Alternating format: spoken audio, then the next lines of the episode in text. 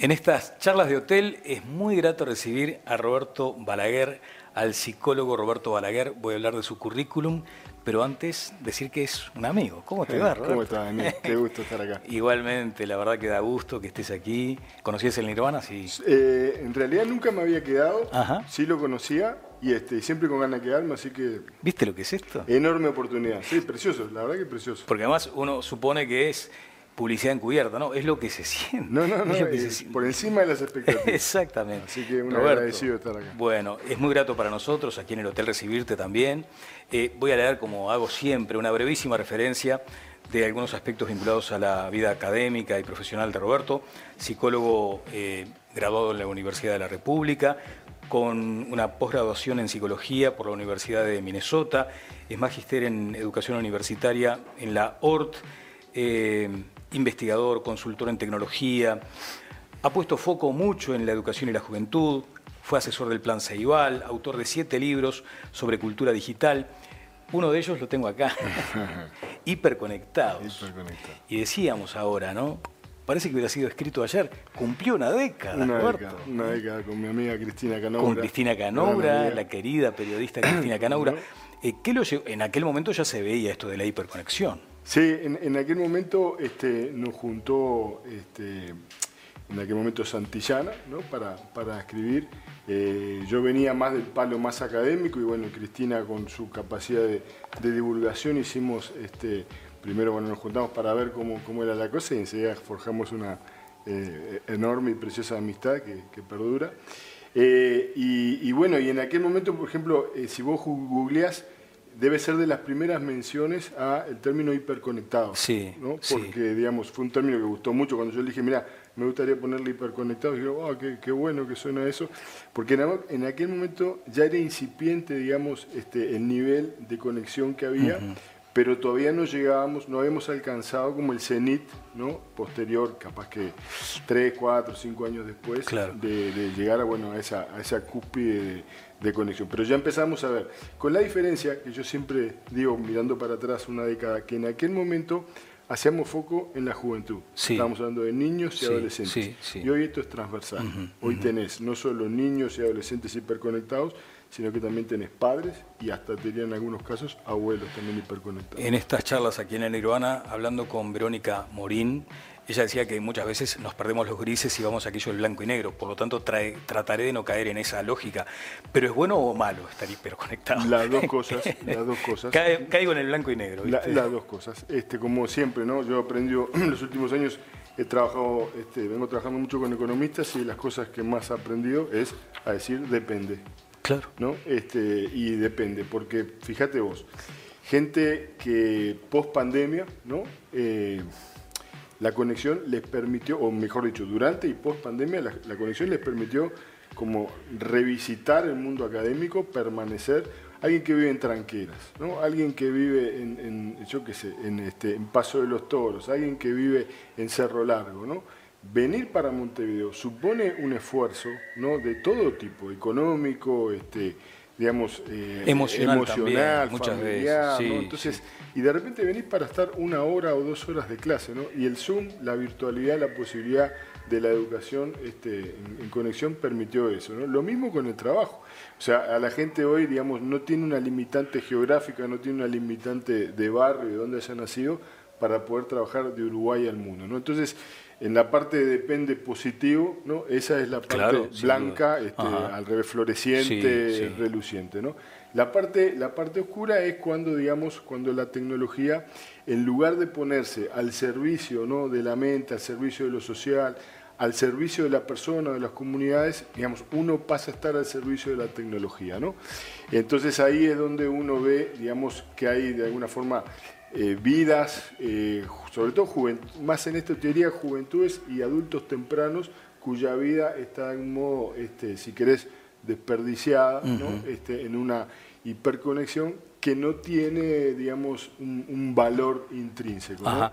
Eh, Vos estás con el brillo académico de haber estudiado estos temas. Uno, como ciudadano común y corriente, lo que percibe es que es mucho más lo oscuro que, que lo luminoso en esta hiperconectividad. O sea, estamos mucho más dependiendo de la tecnología que utilizándola.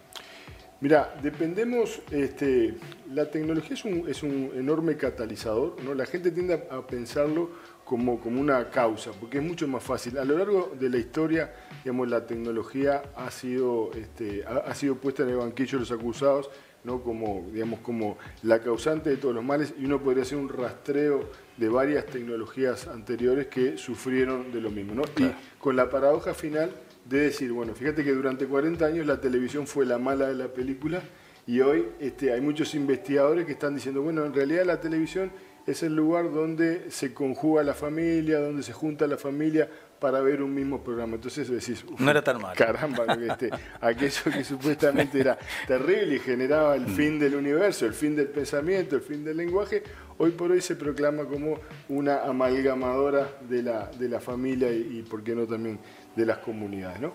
Este, entonces, eh, vos depende un poco, yo creo, el momento vital, eh, el nivel socioeconómico, el nivel educativo, es que vos puedes trazar líneas donde, este, digamos, los usos eh, delimitan cosas. ¿no? La, parte más, más oscura, si querés, del asunto es este, que el nivel de dependencia hoy que tenemos con la tecnología aumentado. Es decir, los, los humanos de este siglo XXI no somos los humanos del siglo XX. Si bien, digamos, tenemos este, la misma conformación neurobiológica, tenemos, estamos, venimos con, los mismos cromosomas, con el mismo ADN, hoy tenemos un repertorio de tecnologías que amplifican ¿no? Este, que nos permiten este, llegar mucho más lejos en cuanto a nuestras capacidades este, eh, cognitivas, ¿no? este, incluso también emocionalmente, y al mismo tiempo eso que es positivo genera una dependencia. ¿no? Y te pongo un ejemplo concreto.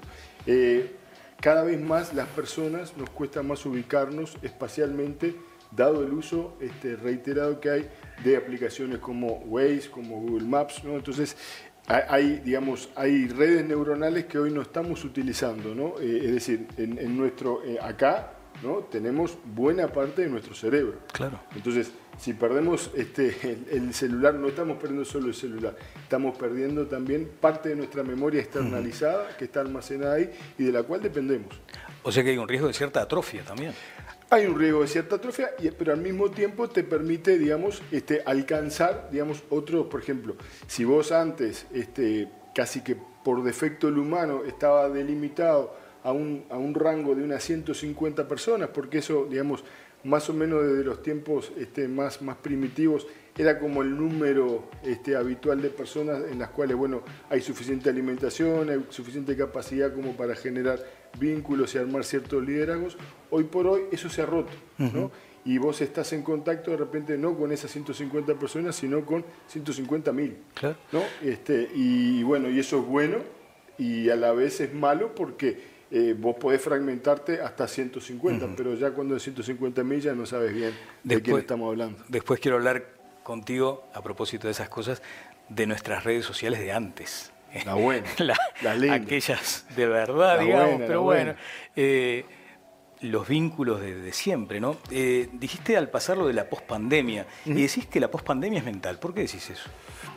Yo lo, lo dije ya por mediados del 2020, 2021, no me acuerdo bien porque estos dos años no me acuerdo bien, digamos, dónde estuve, qué hice, con quién hablé, no te preocupes. Este, no, me voy a, no lo voy a recordar acá para, para la, entrevista, pero digamos, siempre después que hay una situación traumática, o este, como fue la pandemia claramente, eh, digamos, cuando, cuando se vuelve al nivel basal, cuando volvés, salís de ese estado de alerta en el cual te puso esa situación, generalmente es donde empiezan los efectos residuales. ¿no?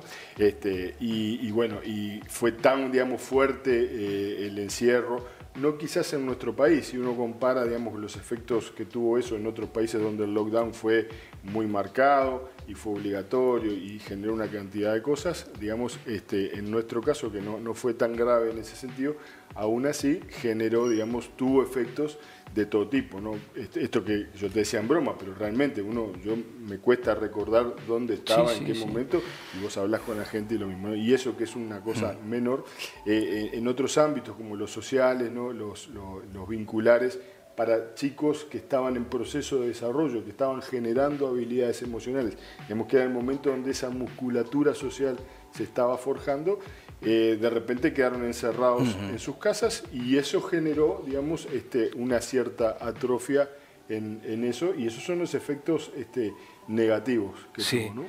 Sabes que todos en algún momento escuchamos o de hecho nos planteamos que de la pandemia íbamos a salir mejor. claro, y, después las cosas se fueron relativizando bastante. Nos gusta pensar, nos gusta, pensar eso, está bien, me parece que está bueno pensarlo. Este, eh, lo, que dice la, literatura científica con respecto a las situaciones, digamos, que son como, como muy este, traumáticas, traumáticas ¿no? que son muy fuertes, es que pasado un tiempo este, uno vuelve como a su estado, digamos, este, basal, ¿no? Entonces, eh, y esto es tanto para lo bueno como para lo malo. Virtudes y miserias vuelven a ser lo, que fueron ¿no? Este, un poco como lo de Serrat, ¿no? Mm. Este, terminó la fiesta, digamos, y cada uno vuelve a sus, a sus miserias, este, y, eso es así. Tendemos, digamos, a, poner siempre en situaciones externas, en acontecimientos, ¿no? Ese como espíritu, si querés, como mesiánico, decir, bueno, esto nos va a salvar, nos va a cambiar. Y yo creo que, de vuelta, hay una suerte de distribución normal en esto. Vos tenés gente que realmente sale este, beneficiada, eh, sale fortalecida, ¿no? Y tenés gente que sale debilitada este, y realmente sale muy, muy cascoteada de esto, ¿no? Entonces, y después gente que, bueno, que, que pudo, yo creo que una buena habilidad puede haber sido, digamos, este, aprender, ¿no? Lo bueno que te dejó esa situación tomarlo mejor, eh, hacer esa revisión que todos hicimos de lo prepandémico y poder desprenderse lo más posible de aquellas cosas que de repente no te suman, no te aportan este, o te traen sobre todo este malestar. Bueno, y ahora sí vamos a eso de las redes sociales convencionales, tradicionales, las que, por ejemplo, bueno, aquí de hecho en este espacio, ¿no? Eh, ¿Cuántas veces hemos visto a familias reunidas que dicen, nos vamos al nirvana un fin de semana o una semana o nos vamos de vacación y vos notás que hay como un reencuentro, hay una reivindicación de aquello tan lindo que era de la familia y que a veces mm, nos distrae esta urgencia del día a día nos distrae en ese cometido de defender a la familia, ¿no? Lo mismo para los amigos, es acá, gente que se hace amigo acá. Claro, ¿eh? claro. Eh, ¿Por qué, no sé si lo perdimos, ojalá que no, pero ¿por qué dejamos de lado tanto eso de las redes sociales tradicionales? Un poco lo, que te decía este, hace un ratito, es decir, vos pensás que nosotros estamos eh, de alguna forma diseñados ¿no? como, como humanos para estar en comunidades que son pequeñas. ¿no?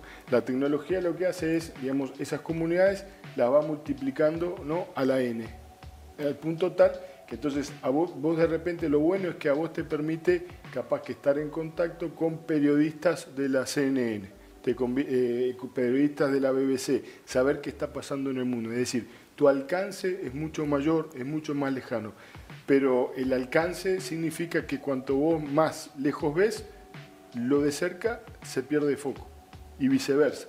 Cuando vos estás acá, no te importa tanto, digamos, el precio del crudo, el petróleo, si pasó esto, lo otro, ¿no?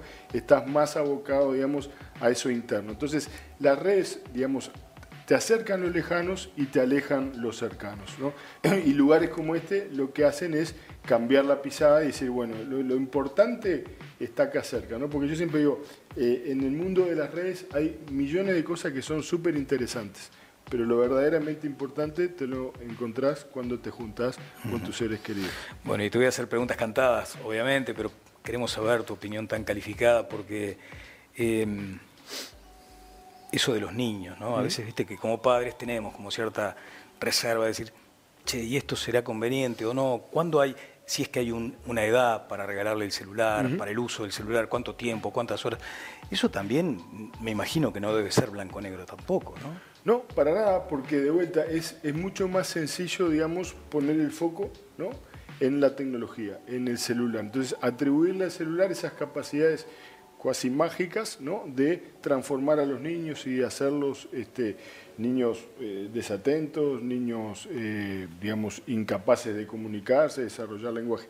Y a eso es considerar el tema, digamos, como si fuera una suerte de día, donde tenés tecnología que le hace cosas a los niños, ¿no? Y, entonces, y esa, además uno se pregunta, bueno, pero pará, ¿y esa tecnología que crece en los árboles, o sea, dónde es que está? Esa tecnología la traen los adultos, y los adultos le dan un lugar en la familia, le dan un lugar. Entonces, esto, digamos, este, yo eh, en los últimos años vengo trabajando muy fuertemente, tanto con padres como con, con chiquilines, este, en el concepto de entender que esto es una tríada. Vos tenés tecnología, tenés niños o adolescentes y tenés padres y familia. ¿no? Entonces, ¿qué significa esto? Significa que el lugar que vos le des a la tecnología, el lugar que vos le des, este, digamos, las funciones simbólicas que ocupen la tecnología, van a depender directamente, ¿verdad?, del ambiente que se esté generando en la casa. Y ahí vos sos protagonista, es decir, ¿por qué no es bueno que los chiquilines se queden hasta tarde jugando al Fortnite? ¿Porque el Fortnite es malo? ¿Porque el Roblox es malo?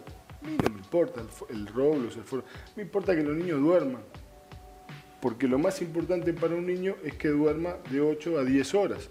Entonces, no importa si está pintando este, para mañana ser Miguel Ángel o si está programando para ser mañana Mark Zuckerberg o está subiendo videos a TikTok. Me importa como padre que ese niño duerma, que ese niño descanse, que ese niño tenga actividad física, que ese niño se vincule con nosotros y se vincule con nosotros y tengamos la posibilidad de generar un ambiente en el cual él se sienta comprendido, sostenido, acompañado, eh, entendido, valorado. Si todo eso se da, vos vas a ver que los usos que hagan de la tecnología van a ser usos saludables. La tecnología va a sumar. Lo que va a hacer es entrar para divertirse, entrar para comunicarse, pero no va a tener un uso compulsivo, no va a tener un uso abusivo, no va a tener un uso que diga, no sabemos qué hacer con este chiquilín que no larga esto, porque no lo va a necesitar. La tecnología lo que hace muy inteligentemente, muy hábilmente y cada vez más científicamente, justamente encuentra esas vulnerabilidades en la familia, se las brinda, ¿no? Y entonces es un paliativo tan grande y con beneficios a veces secundarios tan importantes que sí que realmente lo vuelve este, una cosa adictiva. la gran pregunta es decir, bueno, si este chiquilín o esta chiquilina ¿no?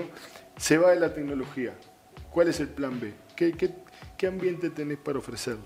¿No? Este, hay comunicación, hay lenguaje, hay, hay este, digamos, capacidad de ser escuchado, de ser atendido, hay disponibilidad emocional. Si las respuestas son sí, seguramente el uso que tenga va a ser un uso saludable. Qué buen punto, Roberto.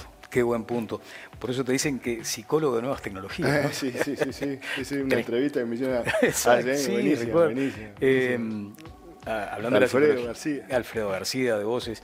Hablando de, de la psicología, ¿no? La importancia de la psicología en distintos ámbitos, más allá del clínico, ¿no? Sí, sí, porque a mí me parece, yo siempre, en eso, siempre me, me, peleé, peleé simbólicamente, ¿no?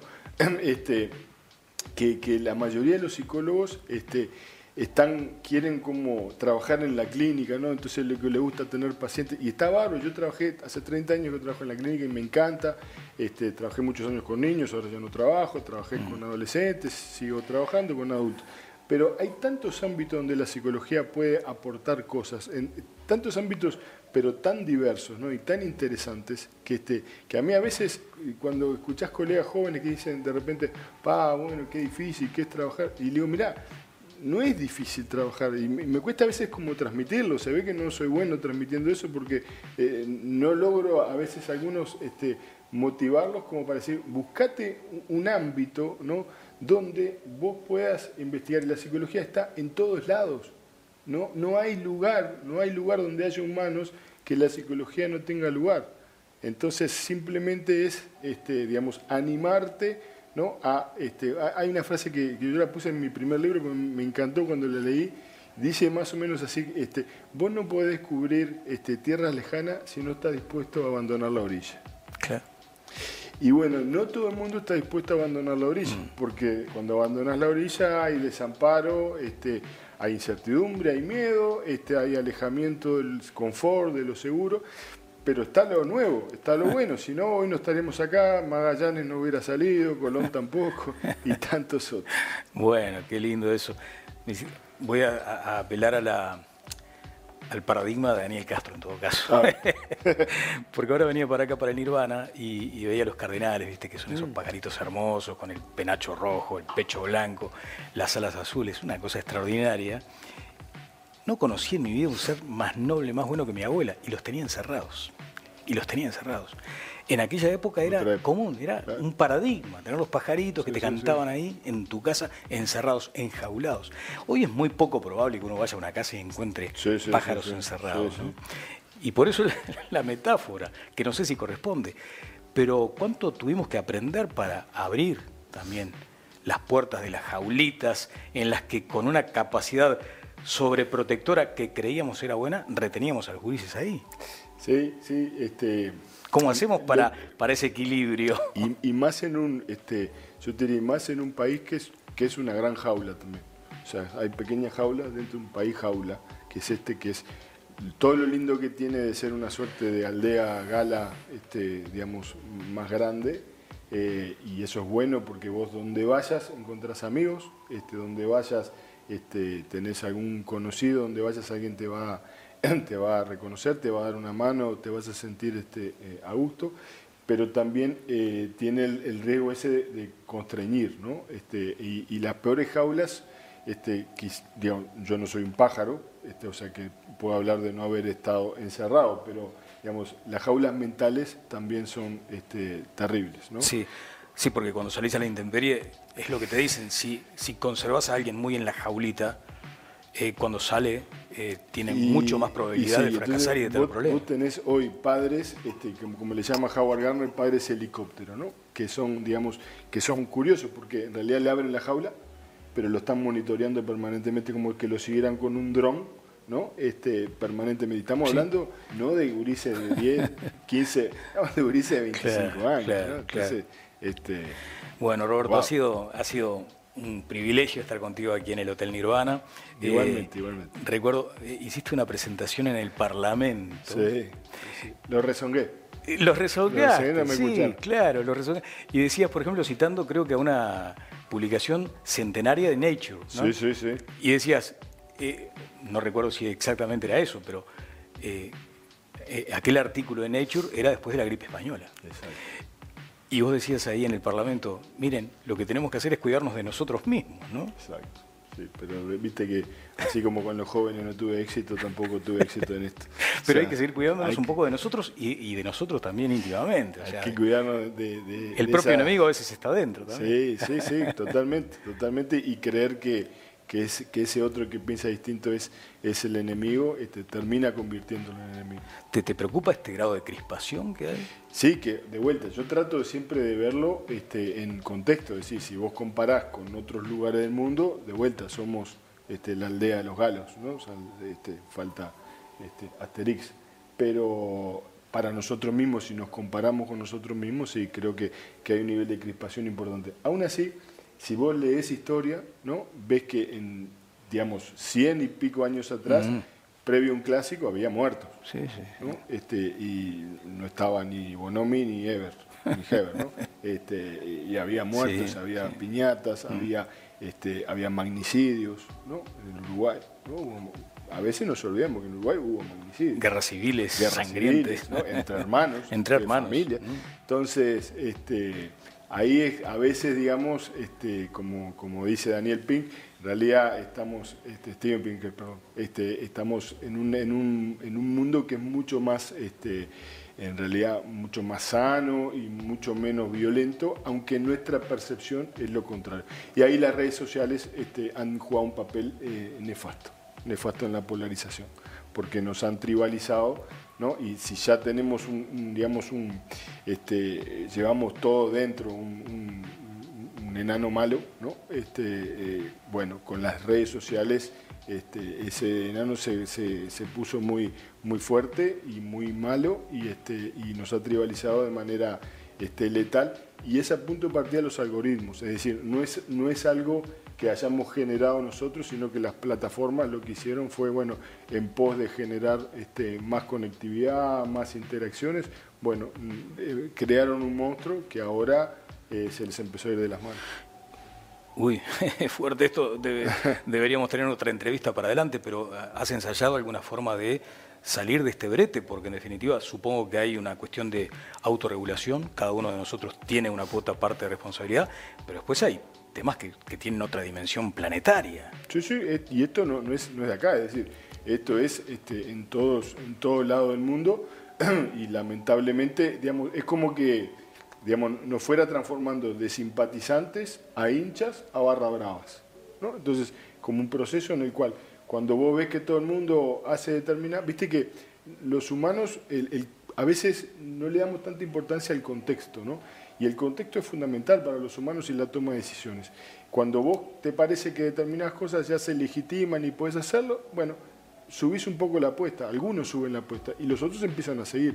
Y a medida que se va legitimando y se va naturalizando, se va, este, se va, se va sumando. Entonces, en las redes sociales pasa que, este, digamos, te parece que el que te representa a vos, ¿no? esta cosa tan tribal que tenemos, cuando dice, redobla la apuesta, dice, no, vamos a hacer A, y el otro dice, no, vamos a hacer A más B. Entonces yo no me puedo quedar menos porque yo pertenezco a esta tribu, entonces digo, vamos a hacer A más B más C. Y cuando querés acordar, alguien prendió la mecha y A más B más C y dijo F y prendió fuego. Buah, quedará para una segunda charla seguir desarrollando esto. Muchas gracias, Roberto. Gracias a vos. Roberto Balaguer estuvo en estas charlas de hotel aquí en el Nirvana.